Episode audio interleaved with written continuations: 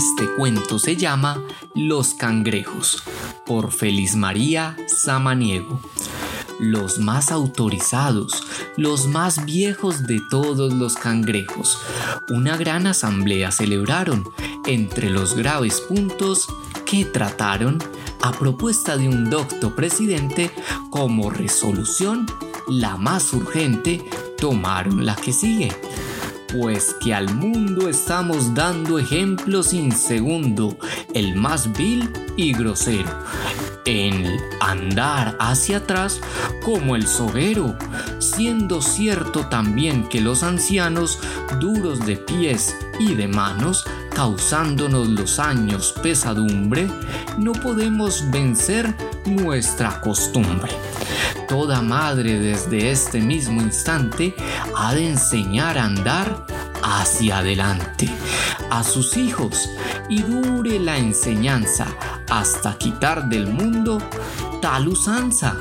Garras a la obra, dicen las maestras, que se creían diestras y sin dejar ninguno, ordenan a sus hijos uno a uno que muevan sus patitas blandamente hacia adelante sucesivamente. Pasito a pasito, al modo que podían, ellos obedecían. Pero al ver que sus madres, que marchaban al revés de lo que ellos enseñaban, olvidando los nuevos documentos, imitaban sus pasos más contentos.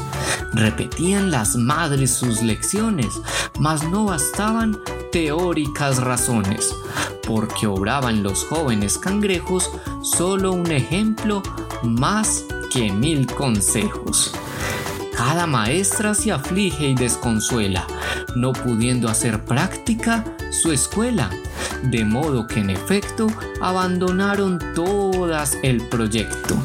Los magistrados saben el suceso y en su pleno congreso la nueva ley al punto derrogaron, porque se aseguraron de que en vano intentaban la reforma cuando ellos no sabían ser la norma.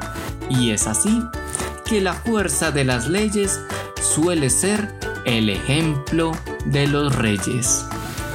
Fin.